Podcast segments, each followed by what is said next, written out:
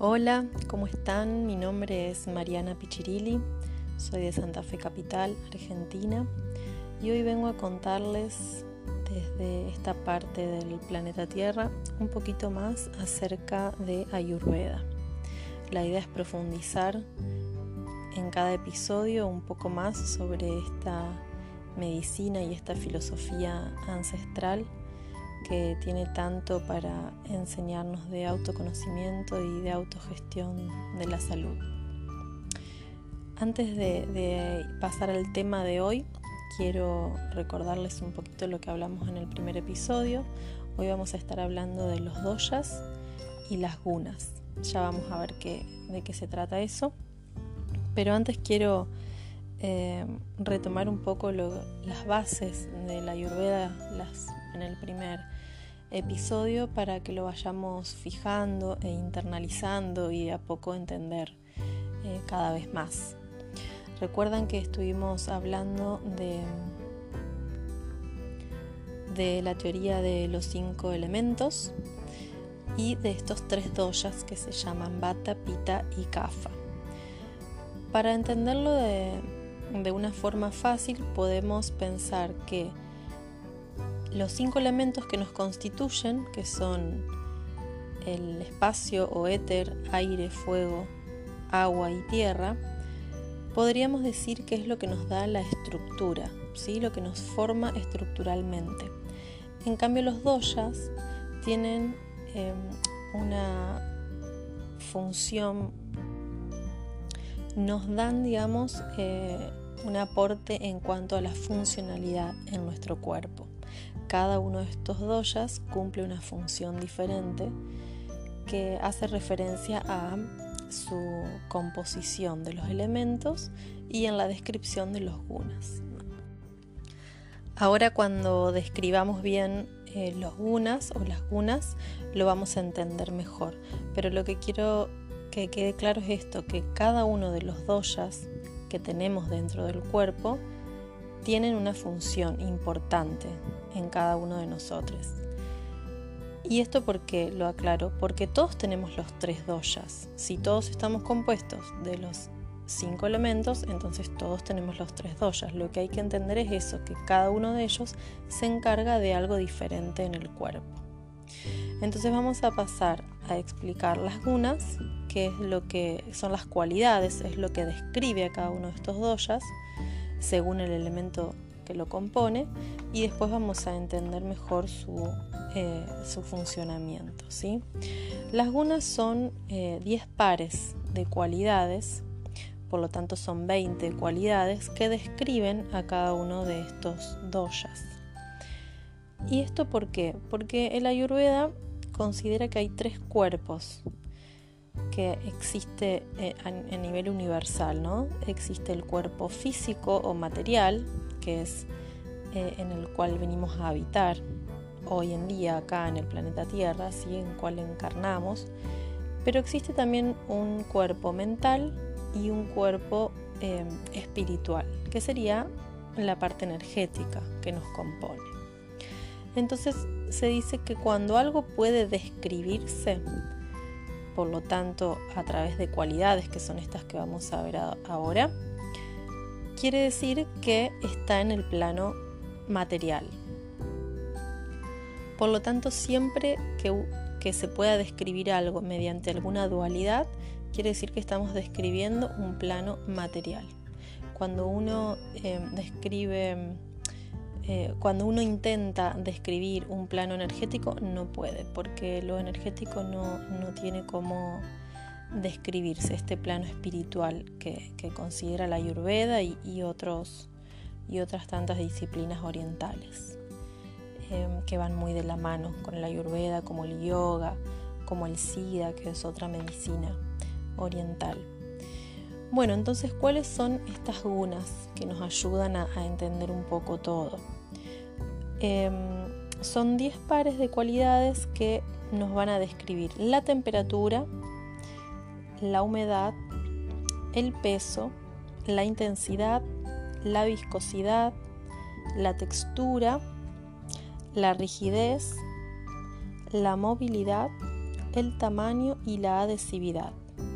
Entonces, en temperatura la dualidad va a ser caliente o frío, en humedad seco o húmedo, en peso liviano o pesado, en intensidad penetrante o no penetrante, en viscosidad viscoso o sólido o más ligero y fluido. En la textura puede ser eh, suave o áspero. En la rigidez, bueno, algo va a ser eh, rígido o duro o flexible y blando. En la movilidad, móvil o estático. El tamaño lo vamos a diferenciar como pequeño o sutil o burdo y grande. Y en la adhesividad, en pegajoso o desprendido. ¿sí? Entonces, vamos a, pasar a ver cada uno de los doyas con qué grupo de cualidades yo lo puedo describir. ¿sí? Y es, esto es re importante tener en cuenta eh, cada doya por qué elemento está compuesto. Porque los elementos no hacen más que describir los estados de la materia. Si yo digo que tengo los elementos en mi cuerpo, no quiere decir que yo tengo tierra en mi cuerpo como la tierra que yo trabajo en una maceta, en una planta, ¿sí? No, lo que habla son de estados de la materia que van desde lo más sutil, que es el éter, a lo más burdo y denso, que es el agua y la tierra. Entonces, el Doyabata, si recuerdan, está compuesto de éter y aire, o sea, de espacio y aire. Por lo tanto, sus cualidades van a ser frío, porque no tiene el fuego ahí, va a ser seco, porque no tiene el agua, va a ser liviano, porque es el elemento más sutil, va a ser, eh, va a ser penetrante, o sea, sutil, porque no es estable, ¿sí? dijimos en cuanto a la intensidad, es bastante intenso. En la viscosidad va a ser ligero, fluido, móvil, ¿sí? o sea, no sólido o viscoso. La textura va a ser áspero porque el viento erosiona. Em, en la rigidez no va a ser rígido, va a ser flexible, va a ser blando. La movilidad, bueno, va a ser móvil. El viento mueve, de hecho el bata es el movimiento per se. Esa es su función en el cuerpo, el movimiento. En cuanto a tamaño va a ser pequeño, sutil y en adhesividad va a ser desprendido, no es para nada pegajoso, al contrario es totalmente seco. Entonces, bueno, acá ya les fui diciendo cuál es la función más importante del bata, que es el movimiento en nuestro cuerpo. Por lo tanto, todo, porque nosotros necesitamos movimiento desde nuestro latido cardíaco, desde nuestra respiración, eh, desde una caminata hasta todo lo que sucede intracelularmente o intercambios entre el intersticio y las células. Por lo tanto, se dice que sin bata no hay vida. De hecho, se lo llama prana también como sinónimo, que el prana es la energía vital. ¿sí? Quizás para aquellas personas que han practicado yoga les pueda sonar esta palabra. Son todas palabras en sánscrito, la ayurveda se estudia en sánscrito. De hecho, la palabra ayurveda, ayur significa vida y veda conocimiento, por eso se considera que la ayurveda es la ciencia de la vida o sabiduría de vida. Bueno, una vez descrito el bata, pasamos al pita, que el pita está compuesto de fuego y agua. Por lo tanto, sus cualidades van a ser, dentro de lo que es temperatura, va a ser caliente porque es el único que tiene el fuego presente. Dentro de lo que es humedad va a ser húmedo porque tiene el agua. Eh, dentro de lo pesado va a ser va a ser va a ser intermedio ahí, ¿sí? No va a ser ni tan liviano como el bata ni tan pesado como el kafa. En la intensidad va a ser penetrante, de hecho es el más penetrante de todos.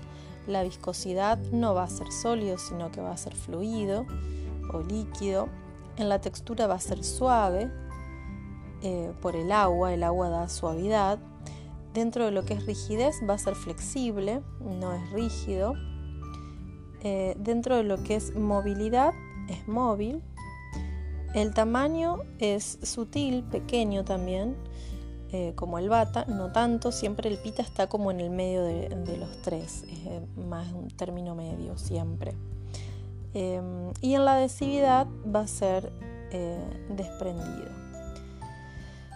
Bueno, y el, el pita, como dije antes, como es el único que tiene el fuego, va a ser quien se encargue del metabolismo en el cuerpo. ¿sí? El fuego transforma, por lo tanto todo lo que sea transformación va a ser metabolismo.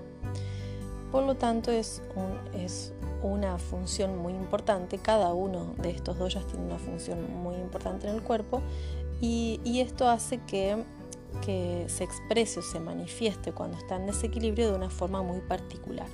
Pero bueno, ya vamos a ver los desequilibrios. Voy a terminar de, explicarles el CAFA.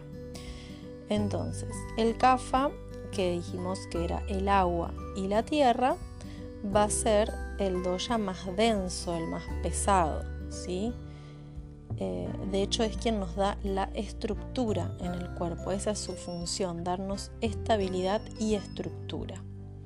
Y sus cualidades van a ser, dentro de lo que es temperatura va a ser frío porque tampoco tiene el fuego, la humedad va a ser húmedo, va a ser pesado, em, va a ser estable, dentro de lo que es intensidad eh, no es tan penetrante, es estable, eh, de la viscosidad va a ser sólido, viscoso, eh, de textura suave, rígido, el más rígido de los tres, estático, no va a ser móvil, tamaño burdo o grande y dentro de lo que es adhesividad va a ser pegajoso, ¿sí? el único de los tres que es pegajoso. Entonces todo esto hace no solamente a su función en el cuerpo, que es muy importante, sino a cómo se va a manifestar cuando se desequilibre.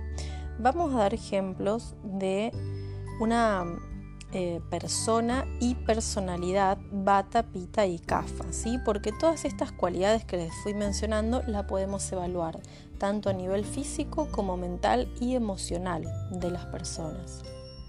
Entonces, por ejemplo, un dosha bata, para que ustedes empiecen a hacer la idea, eh, que dijimos que es aire, y éter, que es frío, seco, áspero, móvil, eh, rugoso y demás, va a ser una persona generalmente de estatura media o puede ser alto o alta, pero longilíneo, siempre es como estilizado y muy liviano en su andar, se lo ve hasta liviano, de huesos eh, livianos, que puede ser muy huesudo, ¿sí? generalmente tiene músculos flácidos o que les cuesta tener una contextura muscular eh, firme y fuerte, son bastante flexibles, em, que tienen mucha facilidad para elongar, por ejemplo.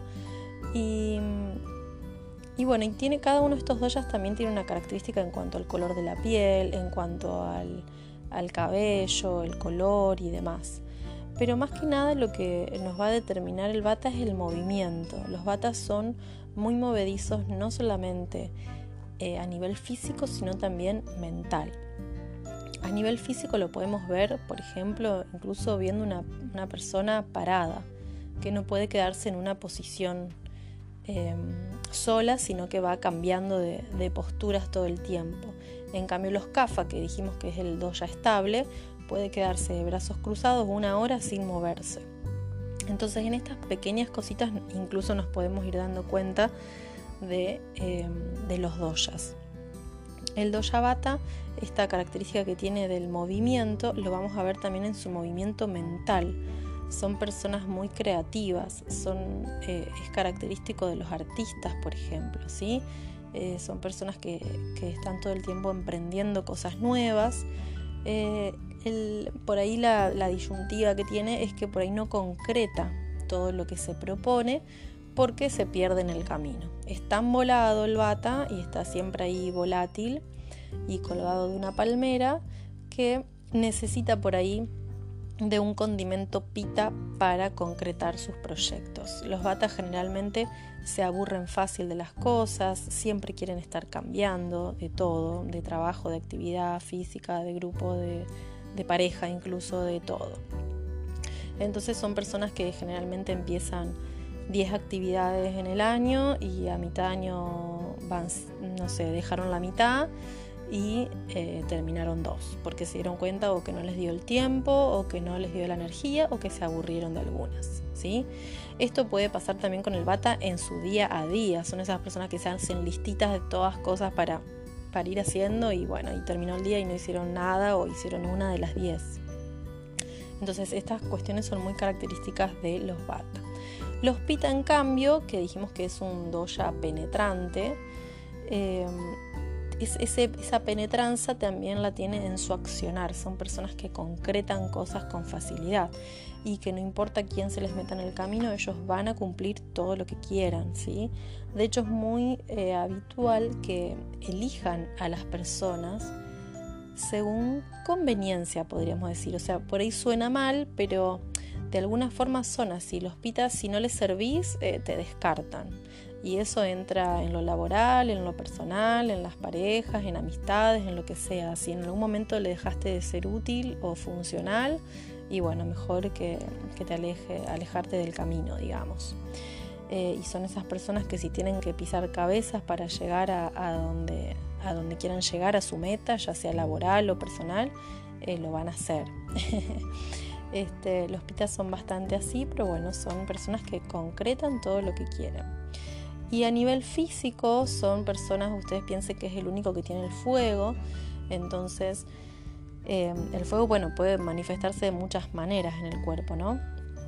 Pero una forma eh, muy fácil es con el color. Cuando vemos algo rojo está representado por el fuego, por lo tanto una persona colorada, por ejemplo, va a ser pita. No quiere decir que todos los pitas sean colorados, eh, pero sí todos los, todos los colorados tienen un condimento pita, o sea, tienen un, eh, porcentaje importante del doya pita.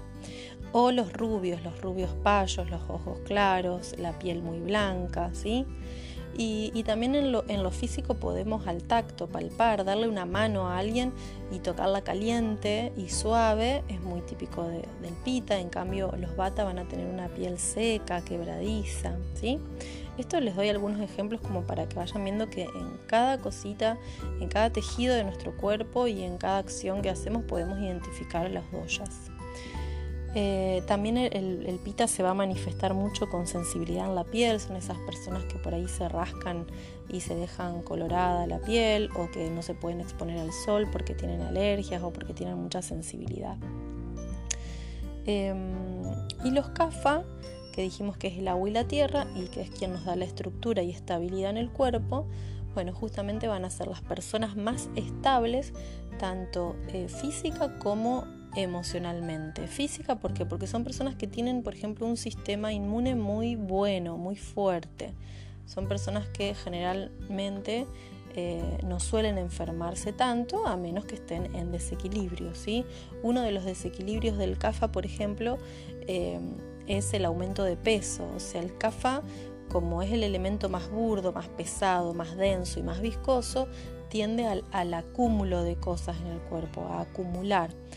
Puede ser con retención de líquido, puede ser acúmulo de grasa, puede ser acúmulo de moco, eh, por lo tanto son personas que se enferman mucho, por ejemplo, de las vías respiratorias, pero puede ser moco también en otras partes del cuerpo por ejemplo, eh, no sé, infecciones vaginales en la mujer. Eh, bueno, tiene muchas, muchas formas de, manifestarse. Pero esta estabilidad que lo caracteriza, que lo caracteriza también es eh, en lo cotidiano. Son personas que, que, pueden sostener una rutina toda su vida. Esas personas que pueden estar 40 años trabajando lo mismo, que están cómodos en esa posición. En cambio, un bata no podría jamás trabajar 40 años de lo mismo, ¿sí? Eh, así que bueno, con esas pequeñas cositas nos vamos dando cuenta de todo. Ya, de hecho, podemos ver venir, em, ver venir a alguien caminar y según lo que tenga puesto, cómo está vestido, nos podemos dar cuenta, ¿sí? Hay personas que en invierno, por ejemplo, vos los ves eh, de remerita. Em, así sin tanto abrigo y otra persona cruzando por la vereda de enfrente, toda abrigada, encapuchada, con una campera. Entonces vos decís, ¿cómo puede ser si están en la misma ciudad, en el mismo, en el mismo lugar? Bueno, esto es por estas diferencias de eh, los doyas. ¿sí? Por eso yo siempre digo que con, con, el ayurveda descubrí muchas cosas en la vida que antes quizás nadie me las podía explicar.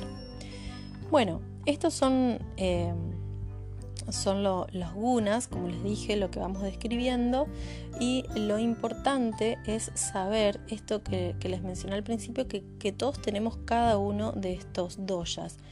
lo que marca el biotipo de cada persona es la cantidad o concentración de cada uno de estos doyas y eso es lo que nos da nuestra prakriti se llama. Prakriti es otra palabra en sánscrito que nos marca esto, el biotipo de cada uno, que lo tenemos desde que nacemos, eso no cambia a lo largo de la vida, pero sí lo que, lo que va cambiando son los desequilibrios, porque lo que tenemos que entender es que estos doyas son fuerzas dógicas, o sea, son energías que están en constante movimiento y que justamente em, fluctúan con lo cíclico de la naturaleza. Entonces lo que nos invita el, Ayurveda es a entender y aprender sobre esos ciclos, porque estos doyas también tienen una predominancia en las distintas etapas de la vida y en las distintas épocas del año y en los distintos horarios del día. Pero bueno, creo que por hoy esto ya es suficiente información para que vayan registrando e internalizando poco a poco. Nos vemos en el próximo episodio. Les dejo por si me quieren seguir en mis redes sociales. En Instagram me encuentran como ayurveda.doctora abreviado DRA M con dos C y con dos L. En Facebook también Ayurveda doctora Mariana Pichirili y en YouTube también con mi nombre y apellido. Y bueno, nos vemos, les espero la próxima.